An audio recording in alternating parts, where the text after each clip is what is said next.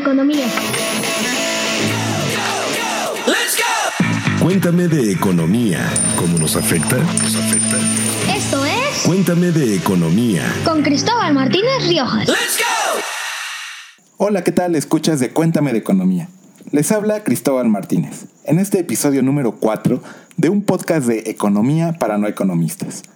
Esta edición fue grabada fuera de las instalaciones de Grupo Expansión. De ahí que escucharemos algunos ruidos ambientales propios del lugar donde estamos grabando. ¿Por qué fue así?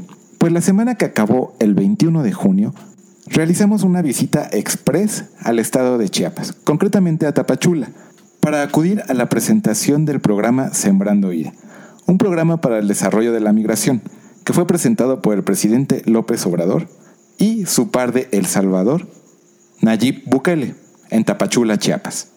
Un viaje en el que coincidimos en un vuelo comercial con el presidente López Obrador y también, hablando de viajes, hablaremos de Japón, donde nada más y nada menos el 28 y el 29 de junio próximos se celebrará la reunión del G20, que incluye a las 20 economías más poderosas del mundo, entre ellas la mexicana. Hablaremos qué es, por qué es importante y por qué es tan relevante este G20. Pues sin más preámbulos, comenzamos. Oye, Cristóbal, cuéntame de economía. La nota de la semana en Reflector Económico.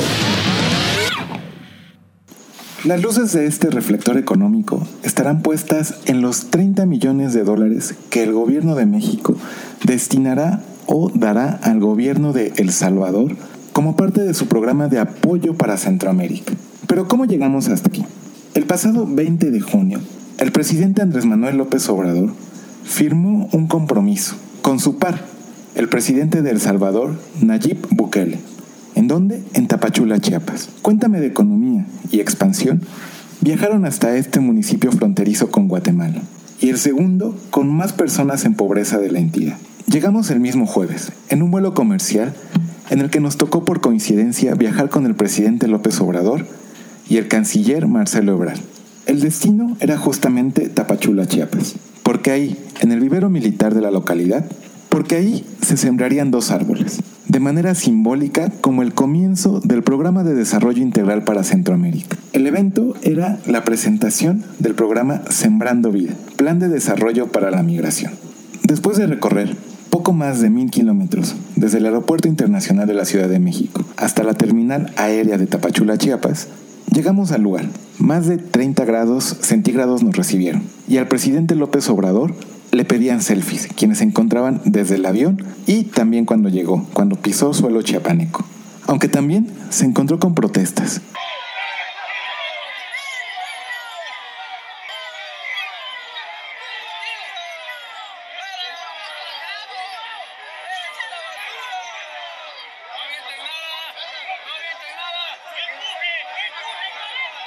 Protestas de maestros de la Coordinadora Nacional de Trabajadores de la Educación, conocida como CENTE, quienes pedían la, quienes pedían la intervención del presidente para la destitución de la Secretaría de Educación local.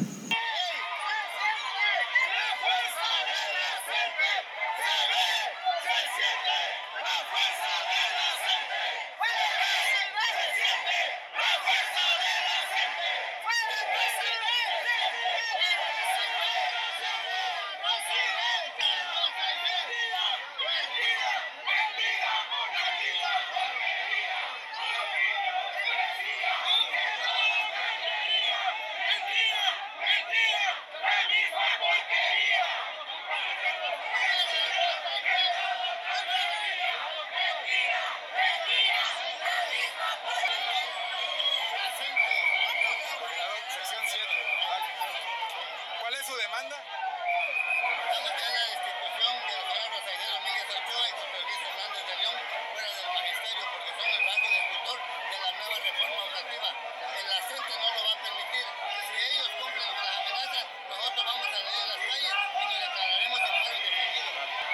En las comunidades se está desgastando el, el programa del gobierno federal.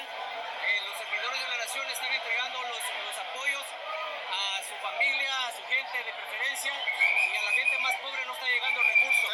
Esto particularmente en Bogotá. Soy apoyo del, del servidor de la nación y hay muchísima gente que se queja del recurso, gente realmente pobre por la cual votó por el presidente para que el pueblo, desde abajo, como él dijo, empezara a fluir. Y esa es la queja que venimos a dar ahorita. Gracias. Y también migrantes, quienes pedían mayor velocidad para la entrega de sus visas humanitarias. Después de este momento de empujones, donde incluso una mujer adulta mayor cayó al suelo, el presidente logró arribar a su camioneta y desde ahí se trasladó al lugar donde recibiría al presidente Bukele. Mientras tanto, la prensa se trasladó al vivero y en el camino frondosos árboles de mango enmarcaban el paisaje, a la vez de varias decenas de camiones militares. Llegamos al lugar poco después de la 1.30 de la tarde. Ahí, en medio del vivero, se armó el templete. Había más de un centenar de personas, entre ellos migrantes, que pertenecen a un programa piloto de apoyo a esta comunidad, y fueron llevados a escuchar y a presenciar el arranque de este programa. También se encontraba la senadora Beatriz Paredes y diversas autoridades locales, entre ellas el gobernador de la entidad, Rutilio Escandón. El evento, programado para que iniciara hacia las 14 horas, comenzó casi dos horas después, porque a decir del presidente de El Salvador, Nayib Bukele, el presidente López Obrador hizo varias paradas para atender a la gente que se acercaba para hacerle peticiones. Este es un hombre que de verdad quiere lo mejor para México. Y ese es un hombre que está trabajando y que su único interés, estoy seguro, es dejar un legado para México. Sí, yo sé que lo quieren mucho. Aunque es el algodoncito. de- y ahora tienen un lujo de presidente. Les va, a, co- les va a costar conseguir otro así. Entonces apóyenlo. Nayib Bukele, presidente de El Salvador. La crónica completa de este momento la pueden encontrar en expansión.mx y también en nuestras redes sociales. Pero bien, ¿qué pasó en ese anuncio del 20 de junio? Pues con la siembra simbólica de dos pequeños árboles de caoba, dio comienzo el Plan de Desarrollo Integral con Centroamérica. Y el día de hoy, México y El Salvador ponen el ejemplo a la comunidad internacional. Este es el programa más importante de cooperación directa, inmediata, para crear bienestar y empleos en México y en la República de El Salvador que haya tenido o que hayan tenido los dos países en los últimos años. Por lo tanto, pues es un día de fiesta que México y los hermanos de Centroamérica y especialmente en este caso con El Salvador, mañana iniciamos ese programa y mañana empezamos a cambiar las condiciones de vida de las personas que se ven obligadas a migrar por pobreza. Para aquellos que están promoviendo el odio, la xenofobia, el desprecio a los demás, la diferencia, aquí está una vela que se prende hoy que va a iluminar todo el mundo. Muchas gracias. El canciller Marcelo Ebrard dijo que México apoyaría con 30 millones de dólares a El Salvador. Iniciamos con más de 30 millones de dólares de transferencia directa dentro de un programa que contempla más de 100 millones de dólares. ¿Para qué? Para sembrar 50 mil hectáreas y generar con ello 20 mil empleos en ese país. 30 millones de dólares que pertenecen o son parte de los 100 millones de dólares que el gobierno mexicano destinará para el desarrollo de esta región, conocida como el Triángulo del Norte y que está integrada por El Salvador, Guatemala y Honduras. Serán dados sin condiciones. Y vamos a dar esa cooperación sin condiciones, ni políticas, ni económicas, ni financieras, porque somos pueblos hermanos. En cuanto el señor presidente de El Salvador nos lo instruya, el equipo de México va a llegar a El Salvador para respaldarlos y los fondos ya están hoy dispuestos para iniciar ese programa. Una vez hecho el anuncio, esos 30 millones de dólares causaron furor en las redes sociales. ¿Por qué? La acción del gobierno mexicano fue duramente criticada en Twitter, en Facebook, en Instagram, en diferentes redes. Se hablaba que el gobierno mexicano regalaba 30 millones de dólares cuando en el país hay gran cantidad de necesidades. Se hablaba que no había dinero para guarderías, para medicinas, etc. Se le fueron con todo al gobierno federal. Lo que debes de entender de la economía. En claro. En claro. En claro. En claro. Horas después, el canciller Marcelo Ebrard dijo que los recursos saldrían del llamado Fondo Yucatán. Y es justamente de esto, del fondo, de lo que queremos hablarles. ¿Qué es? ¿De dónde viene? ¿Por qué surgió? Y con ello tener mayor información de dónde vienen estos recursos. Pues bien, este Fondo Yucatán es, tiene un nombre más largo. Se llama Fondo de Infraestructura para Países de Mesoamérica y el Caribe. Tiene una bolsa de nada más y nada menos unos 2.918 millones de pesos, que equivalen a poco más de 100 millones de dólares. Pero es mejor conocido como el Fondo Yucatán. ¿Pero de dónde viene? ¿Qué es? ¿Cómo surgió? Pues bien, aquí van los datos, los datos curiosos y los antecedentes de este fondo. El Fondo Yucatán no es una iniciativa de este gobierno, no es que haya surgido en estos eh, últimos meses. El Fondo Yucatán tiene su origen en diciembre, justamente el 5 de diciembre de 2011, durante el gobierno del presidente Felipe Calderón. El panista firmó un decreto, emitió un decreto justamente en 2011, mediante el cual se creaba este fondo cuyo objetivo era destinar dinero tanto a sectores públicos y privados de países de Mesoamérica y del Caribe, mediante diferentes eh, figuras, que pueden ser préstamos, garantías parciales, capital de riesgo y, ojo, mucho ojo, donaciones. Los apoyos pueden ser de corto, mediano plazo y largo plazo, según la naturaleza de los proyectos que se eh, decida apoyar. Entonces digamos que los recursos que se están destinando en este momento a El Salvador, ya había un fondo, ya había una bolsa de donde se pueden obtener. Y estos recursos estaban destinados específicamente para apoyar programas, eh, para impulsar el desarrollo de esa región, de Centroamérica. No es que se haya eh, sacado de una bolsa nueva, ni que se haya quitado dinero eh, a un programa distinto este programa, este fondo, está creado desde sus inicios, desde aquel 2011, para destinarse a estos programas de Centroamérica. No es que se hayan quitado recursos, estos ya estaban asignados para este fondo, un fondo exclusivo para destinar recursos mediante estas modalidades que les hablaba, préstamos, etcétera, y donaciones a los países de Centroamérica. ¿Por qué? Porque México tiene una larga tradición de eh, apoyo a otros países, de cooperación internacional. Incluso en el decreto de 2011 firmado y emitido por el presidente de ese entonces, Felipe Calderón, se señala o se destaca entre los considerandos, que son como las intenciones o las bases de estos decretos, dice que uno de los principios que debe observar el titular del Poder Ejecutivo, llámese como se llame Felipe Calderón, Enrique Peña Nieto o Andrés Manuel López Obrador, es el de la cooperación internacional para el desarrollo. Los presidentes de México tienen que impulsar esta cooperación para el desarrollo en otras regiones. Y también se dice que eh, México ha sido muy activo en su política para cooperar, de dar cooperación financiera, principalmente justamente con los países de América Central y del Caribe con el objetivo de promover el bienestar social y el desarrollo económico de la región.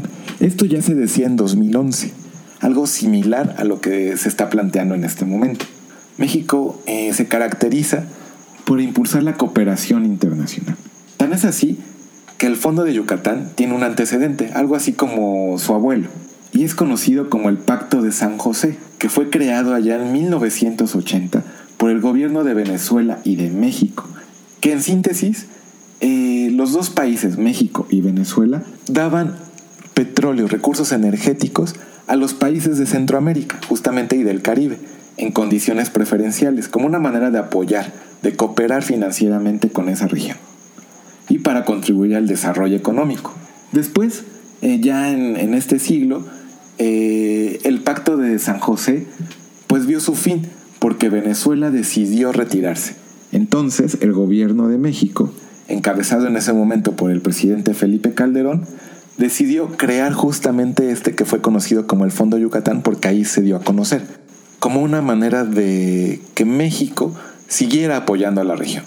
Entonces se creó este fondo, esto es un fideicomiso mediante el cual se iban a captar recursos y se iba a hacer un, guardadito, una bolsa para apoyar y seguir con esta tradición de México de apoyar a sus vecinos.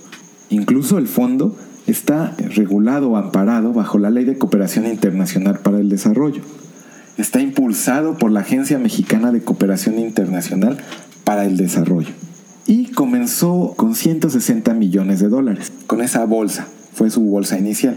Y como vemos por, la, por las fechas, si fue eh, creado en 2011, ya era la recta final del gobierno del presidente Felipe Calderón. De ahí que eh, los recursos que se han destinado principalmente a proyectos de infraestructura se ejercieron durante el gobierno del presidente Enrique Peña Nieto. Entonces, como podemos ver, no es eh, que, que sea un regalo. Así que el presidente sacó la cartera de México y dijo, aquí van estos 30 millones de dólares.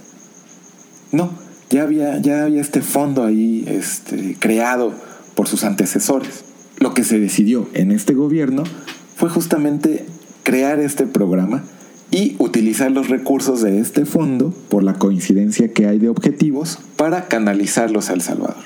Y también eh, dijo en ese momento en el evento del 20 de junio, también se hará eh, para los otros países como Honduras y Guatemala. Este fondo de Yucatán, eh, ya entrando en los detalles del decreto, está coordinado por la Secretaría de Hacienda, encabezada en este gobierno por Carlos Ursúa. Tiene un comité técnico que está integrado por tres miembros de Hacienda uno de la Secretaría de Relaciones Exteriores, un representante de la Secretaría de Relaciones Exteriores, que explica por qué la presencia y la actividad del canciller Marcelo Ebrard, y otro de la Agencia Mexicana de Cooperación Internacional para el Desarrollo, además de invitados que puedan dar ideas sobre eh, proyectos específicos. Pues bien, la Secretaría de Hacienda preside este comité y es quien tiene el voto de calidad en caso de algún empate en sus decisiones. Y como dato curioso, justamente el decreto fue firmado por José Antonio Mit allá por 2011, cuando Mit era el titular de la Secretaría de Hacienda, y que en la más reciente campaña electoral en la que compitió también Andrés Manuel López Obrador, era el candidato por el PRI. Y también en ese momento la canciller del país en 2011 era Patricia Espinosa, que es hermana de la actual subgobernadora del Banco de México, Irene Espinosa. Y pues bien, este fondo eh, tiene un periodo de vida, que son nada más y nada menos que 50 años. El fondo va a estar ahí disponible durante 50 años, de los cuales ya llevamos 8. Entonces, como podemos ver, los recursos saldrán de un fondo que ya existía. No es que se esté dando un regalo. Lo que está etiquetado está etiquetado. Pues bien, ahora ya sabemos de dónde van a salir estos recursos. Lo que nos toca es estar atentos a que se utilicen eh, de una manera adecuada. Y en expansión les estaremos presentando la información que surja alrededor de este programa y del uso de estos recursos. Los acontecimientos que no debes perder de vista. Síguele la pista. Y en esta ocasión nos vamos hasta Japón, a la ciudad de Osaka, pues este 28 y 29 de junio próximos habrá una reunión de gran, gran importancia es la cumbre del G20. Pongámoslo así. Digamos que es la reunión de los tíos y las tías más importantes de tu familia, los más relevantes, los que mueven el dinero y con sus decisiones pueden influir en el destino no solo de sus países, de sus familias, por ponerlo así, sino en el de todas las demás. Y será ahí, en Osaka, donde se llevará a cabo la decimocuarta reunión de la crema de la crema de la economía mundial. Nada más para poner en contexto de por qué es tan importante este grupo, representan en conjunto el 85% del Producto Interno Bruto del mundo, dos tercios de la población mundial y 75% del comercio mundial. Nada más y nada menos eso. Los 20 integrantes son Argentina, Australia, Brasil, Canadá, China, Francia, Alemania, India, Indonesia, Italia, Japón, Rusia, Arabia Saudita, Sudáfrica, Corea del Sur, Turquía, Reino Unido, Estados Unidos, la Unión Europea y por supuesto México. Sí, México es parte de este grupo. Y los temas que tocarán en esta edición son el crecimiento económico, la disminución de la desigualdad, la infraestructura y salud de calidad, el cambio climático, el problema de los plásticos en los océanos, la economía digital y, por primera vez, los desafíos del envejecimiento poblacional.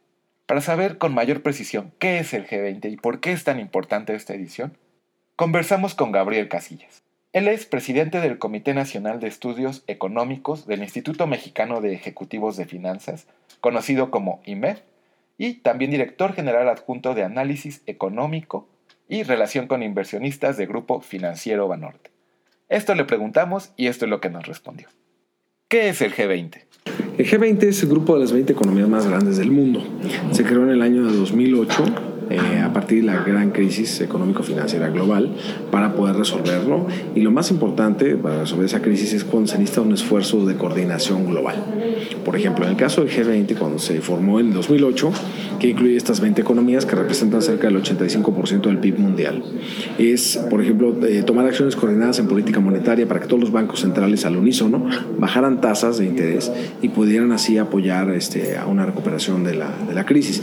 También, por ejemplo, en temas de regulación bancaria. Como la crisis empezó justamente por una mala supervisión o regulación bancaria, pues ver de qué manera coordinada pueden llevar a cabo este, acciones para que esto no vuelva a ocurrir. Entonces es muy importante lo que hace G20. A raíz de 2008 este, se han, han tenido una reunión mínimo, una reunión anual. ¿Y cada cuándo se reúne? ¿Cada cuándo se cita? Cada año uno de los países que forman el G20 es, eh, es, el que lleva la presidencia, el que define la agenda y se hace en su país. México ya fue presidente del G20 con Felipe Calderón en, en, su último año de gobierno. El año pasado, en 2018, el presidente fue Argentina. Las reuniones se llevaron a cabo en Buenos Aires y en Mendoza. Y este año el presidente del G20 es eh, Japón. Entonces, eh, el G20 que se llevará a cabo el 28 y 29 de junio en Osaka, en Japón, es justo pues, una de las reuniones muy importantes. ¿Por qué este G20 es tan importante para la economía mundial? ¿Qué tan importante es este año en particular? Ajá. Es muy importante porque desde el 2008-2009 eh, no hemos tenido temas tan relevantes como hoy, que es justamente toda esta ola de populismo muchos presidentes en el mundo, no nada más el presidente Trump en Estados Unidos. Los presidentes han estado mirando hacia adentro, ya no, eh, con ideas en contra del comercio internacional, ideas en contra de la globalización.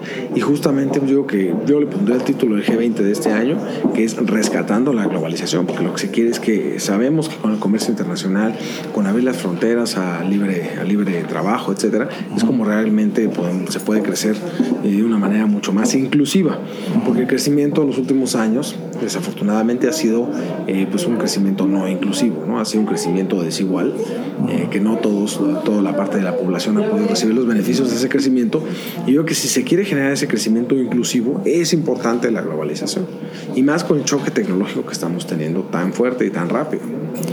Muchos robots van a reemplazar los empleos de mucha gente. Entonces necesitamos un mundo globalizado donde las necesidades de empleo de un lado y la oferta de empleo de otro puedan este, saciarse que la tecnología permita eh, venta de bienes, de alimentos mucho más baratos. Entonces el G20 es sumamente importante, por eso es importante seguirlos. ¿Por qué hay una reunión previa antes de la cumbre? Punto importante de G20 es, además de la reunión de G20, Ajá presidencial, hay una reunión ministerial antes para definir agenda. Esta se llevó a cabo hace dos semanas en, en Tokio y en Fukuoka. Y este, en esa, por ejemplo, nosotros participamos. Eh, se le invita a fondos de inversión, a este, participantes del sector privado, a, este, a escuchar y a participar en las discusiones. Entonces, sin duda, es, para nosotros es, un, es fundamental. ¿Y qué lugar ocupa México en el G20? ¿Por qué es importante su estancia ahí? Y el espacio que tiene México como la quinceava economía del mundo pues, es muy importante. Hay, hay países que se les ha caído su PIB por crisis económica, como es el caso de Argentina, que ya no deberían estar en el G20. ellos ya están como en el lugar 25, 26. Y hay países que quisieran entrar, como es el caso de Taiwán, que están en 1, 22. Este, entonces, pues yo creo que es muy importante cuidar el lugar que tiene, que tiene México en el G20, que es una reunión muy importante, no nada más de buenas intenciones, sino de acciones coordinadas para sacar adelante alguna crisis o para mejorar el estado del mundo. ¿Y qué significará que el presidente Andrés Manuel López Obrador no vaya a esta reunión del G20? Y que México esté representado por el canciller Marcelo Ebrard y asista también el secretario de Hacienda Carlos Ursúa. Pues mira, yo, yo, respeto la decisión del presidente, ¿no? yo entiendo que tenemos problemas internos, eh, sin embargo, eh, pues yo sí exhortaría al presidente a que, a que asistiera a la reunión. Es un, es, un, es, un, es un momento importante para representar a México en una reunión tan importante porque México lo amerita. México no es un país que no es de las 20, de las 20 economías más grandes del mundo, sí lo está.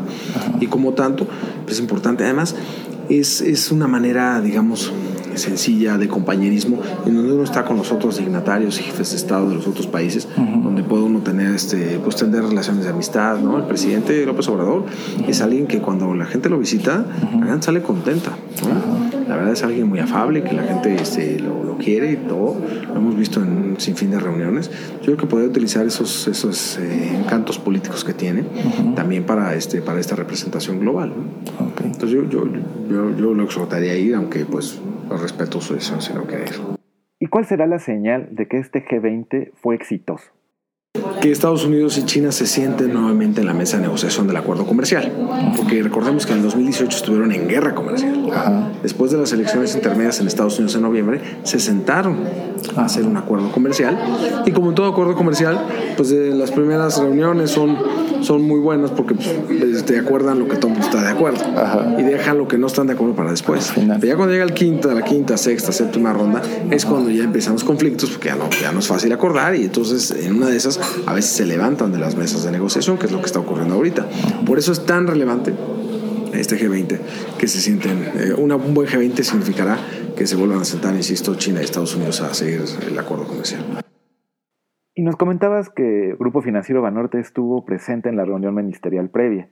¿Cuál fue la conclusión? ¿Cómo está el ambiente? ¿Nos puedes contar al respecto de esto? Enojo a nivel global con el presidente Trump de haber uh -huh. utilizado eh, con los aranceles que quiso imponer a México una herramienta de comercio internacional para resolver un tema de inmigración. Esa mezcla de temas se ve como algo que no se había cruzado esa frontera en más de 50, 60 años y se ve como un tema pues grave, ¿no? Que hay que solucionar. Y dos, que no entienden los incentivos del presidente Trump. Si los incentivos son a que él se quiera reelegir, uh -huh. y entonces dado eso sus incentivos estarían, por un lado, eh, viendo a, a, a, mejorar, a sentarse a negociar con China y sacar un acuerdo comercial, o por el otro lado, la, la minoría de la gente que estaba en el G20 eh, ministerial piensa esto, pero esto es importante mencionarlo. Algunos piensan que no, que el presidente Trump lo que quiere es, prefiere estar en, en una guerra comercial, uh -huh. e inclusive en una guerra física, una guerra, guerra okay. militar. Eh, aunque esto implique una recesión económica durante su campaña, porque la experiencia en Estados Unidos es que bajo eh, en momentos de guerra los los, este, los ciudadanos americanos eh, votan por el presidente en funciones, prefieren quedarse con el presidente en funciones que cambiar. Entonces, eh, entonces, ¿qué va a escoger el presidente Trump? Una, la racionalidad económica, donde sentarse a negociar implique que no hay una recesión pronto y que en su campaña pueda estar bien económicamente Estados Unidos, o que opte porque no le importa la recesión económica y quiere infundir una política de temor ¿no? en la población. Entonces, eso fue, yo creo que una de de los temas más destacables de este G20 ministerial, en los cuales nosotros estamos más este, de acuerdo en que, o pensamos que el escenario va a ser eh, que, que, opte por la racionalidad económica. Pues bien, él fue Gabriel Casillas del IMEF y de Grupo Financiero Banorte. Para seguirle la pista a esta reunión del G20 tan importante como escuchamos, visite nuestro sitio expansión.mx. Y así llegamos al final del episodio número 4 de Cuéntame de Economía. Hasta la próxima. Ya te contamos de economía. Ahora comparte. Esto fue Cuéntame de economía. Con Cristóbal Martínez Riojas. Let's go!